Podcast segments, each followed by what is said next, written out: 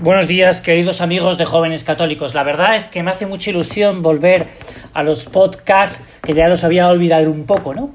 Y al comentar esta homilía de este domingo, que me parece que viene como anillo al dedo para preparar la fiesta del próximo lunes, la de todos los santos. Me parece que viene como anillo al dedo porque eh, este escriba que se va a encontrar con Jesús y que le hace una pregunta que va a resonar y ha resonado y resonará a lo largo de los siglos. ¿Qué mandamiento es el primero de todos? La verdad es que la pregunta tiene gran enjundia, ¿no? Porque nos está hablando del el orden de la importancia y no del tiempo, y no del tiempo, ¿no? Aquí nos está hablando, nos está haciendo la pregunta de cuál es realmente lo importante, ¿no? Jesús, ¿qué es lo realmente importante? Claro, esta pregunta nos interesa a todos, te interesa a ti y me interesa a mí, ¿no? Y la respuesta es sorprendente. Porque lo primero que dice Jesús es esto. Shema Israel. Escucha Israel. El principal mandamiento pasa por la escucha. Y hoy, en un mundo en el que se habla a gritos, Jesús sigue hablando en susurros.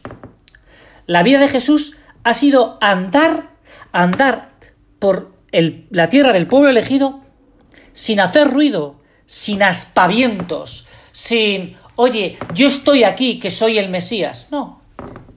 Él durante 30 años está en el silencio de esa casa de Nazaret, trabajando sin hacer ruido. Me gusta mucho eh, ese momento en que José María Escriba, que ya lleva unos años en Madrid y tiene un buen director espiritual, el padre Valentín Sánchez, que vive en la calle Flor, se va a verle como todas las semanas y hablándole de sus peripecias, de sus inquietudes, de sus preocupaciones, sus desvelos, hay un determinado momento que hablando de su trato con el Espíritu Santo, el Padre Sánchez le interviene y le dice a José María Escriba, no le hable, escúchele. Yo te quería hacer una pregunta que te puede servir y me puede servir, ¿no? Oigo al Señor. Oigo al Señor. Porque este es el principal mandamiento. Hay un punto del catecismo que, que coge eh, esas palabras del cardenal Newman, ¿no? La conciencia es una ley de nuestro espíritu, pero que va más allá de él. Nos da órdenes, significa responsabilidad y deber, temor y esperanza. La conciencia es la mensajera del que tanto en el mundo de la naturaleza como en el de la gracia, a través de un velo nos habla, nos instituye y nos gobierna. La conciencia es el primero de todos los vicarios de Cristo. Me parece que este punto es fundamental, ¿no? Porque allí en la conciencia es donde nos habla Jesús, susurrando nuevos mediterráneos de entrega, de generosidad, de sencillez o humildad. La conciencia, donde nos habla Dios, donde te habla Dios, donde quiere que le escuches. Es verdad que el modo de escuchar a Dios es muy diverso, ¿no? Acabo de regresar de Fátima, gracias a Dios. A lo mejor lo habéis seguido a través del el Instagram de Jóvenes Católicos. Y, y en Fátima la señora se aparece a los tres pastorcillos. A Lucía, a Jacinto, a Jacinta y a Francisco. Pero al niño solo le permite ver. Con Francisco no le habla, ni le habla ni, ni le deja escuchar. Se tiene que fiar de su hermana y de su prima que encarecidamente le piden que rece por los pecadores. Y Francisco al escuchar a las dos niñas solo piensa en consolar a Jesús. Es decir, es muy bonito esto. Es muy bonito esto porque a veces eh, pensamos que, bueno, pues de los tres, él no escucha. No escucha a la señora. Pero secunda sus planes. Secunda sus planes. Bienaventurados los que escuchan la palabra de Dios y la ponen por obra. Es la alabanza que Jesús proclama de su madre.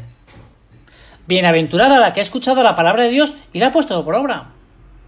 Ojalá esto dijera Jesús de ti y de mí. Jesús habla fundamentalmente con los soplidos que pone en el corazón a la luz de la lectura del Evangelio. La buena noticia revelada y transmitida. Por ejemplo, ¿Qué me dice a mí este pasaje? Este pasaje de este domingo. Lo primero es que el Evangelio no viene a informar. Y esto es también importante. sino viene a transformar a la persona. Es decir, Jesús busca un cambio. Lo vemos en Bartimeo, lo vemos, eh, lo vemos en Zaqueo, lo vemos en María Magdalena, lo vemos en los discípulos de Maús. El encuentro con Jesús provoca un, una crisis, que como no puede ser otro modo, es una crisis de crecimiento.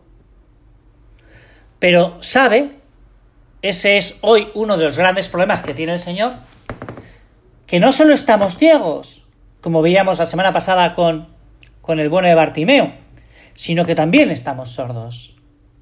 No queremos escuchar porque nuestro orgullo no nos deja oír que Dios espera más de nosotros. Entonces nos quedamos en la crisis, nos quedamos en la crisis, ¿no? Ah, como yo no puedo, pues... Claro. Sin embargo, te quería contar el testimonio de Adriana. A lo mejor lo has leído en la web, pero para que veas, ¿no? Esta es una chica, que, una adolescente de 16 años, y, y cuando tenía 11 años le detectan un tumor cerebral. Y entonces, esta chica, como habrás leído a lo mejor, pues hace mil preguntas. Y piensa que, esta enfermedad, pues es un castigo de Dios. Porque, ¿qué mal he hecho yo para tener un tumor cerebral, no? Cada esta pobre chica, pues, tiene que ir a recibir un tratamiento de quimioterapia que, que claro, como efectos secundarios, pues le produce, como bien sabemos, la caída del pelo. Y dice, esto es lo que más me dolió. Claro, porque eh, tenía que ir con su gorra, con su sombrero, y claro, se ponía delante del espejo y se ponía a llorar, porque no quería verse así. Hasta que un día sus padres le dicen a Adriana, dice el Señor que ya no te mires al espejo. Es fuerte esto, ¿no? Claro, la pobre chiquilla dice, es que me dio mucho coraje, ¿no? Porque, claro, porque le atacó su orgullo. Porque no se daba cuenta de que sus padres también estaban sufriendo el dolor. Y lo que más le dolía a sus padres es verla sufrir. Estando así, interrogándose sobre Dios, un día escucha en su oración, escucha en el susurro. Yo te puse en ese cuerpo por algo. Te puse en el cuerpo de Adriana porque tenías un propósito como Adriana y te creé a mi imagen y semejanza. Así te quiero yo. Esto lo añado yo, ¿eh? Esto lo añado yo. Claro. Es así, a veces el Señor pues nos presenta estos desafíos, ¿no? Estos grandes desafíos. ¿Qué es lo que le dice al escriba? No sé cuánto va a durar esto porque la verdad es que yo pensaba que... que pero es que... Pues le dice al escriba, amarás al Señor tu Dios con todo tu corazón, con todo tu alma, con toda tu mente y con todo tu ser. Mira, el mandamiento, después de escucha, el mandamiento busca lo mejor de nosotros mismos. Jesús no nos pide que le demos lo que sobra o que negociemos con él la entrega, sino que pida hasta lo que aparentemente aparentemente uno no tiene el propio ser con todo tu ser, dice. Es decir, Jesús lo que espera es la mejor versión de, nosotros mismos. Y, la, y la, la petición del Señor tiene una pequeña trampa, porque el sujeto receptor del mensaje somos cada uno. Es decir, a cada uno le pide como es. No podemos compararnos. Muchas veces a mí me pasa que viene, por ejemplo, una chica al confesionario, por ejemplo, ¿no? Y me dice, oiga, don Fernando, es que esto no lo hace nadie, ¿no? O como todo el mundo lo hace, yo también lo hago. Eso no es sentirse única para Dios. Y de ese modo es como Él quiere tratarte. Claro, si tú te diluyes en la masa, no le vas a poder escuchar, porque es que Dios te quiere y me quiere a cada, nos quiere a cada uno.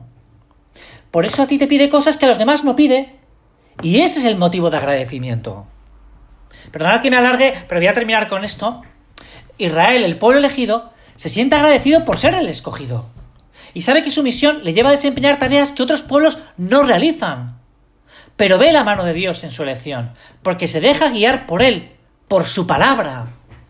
Y esto es fundamental. Yo no soy uno más. Soy el que soy. Es decir, soy, soy yo personalmente. Y así es como me ama Dios. Ni alto ni bajo, ni delgado ni gordo, ni listo ni tonto, como soy. Y así es como me tengo que querer. Y así es como me quiere Dios. Y así es como tengo que interactuar con Él. Por tanto, no pensar, bueno, es que, que es un engaño. Es una pena porque, perdonad, porque este Evangelio tiene una riqueza tremenda, ¿no? Bueno, es uno de los evangelios fundamentales, ¿no? Porque el segundo mandamiento es amarás al prójimo como a ti mismo.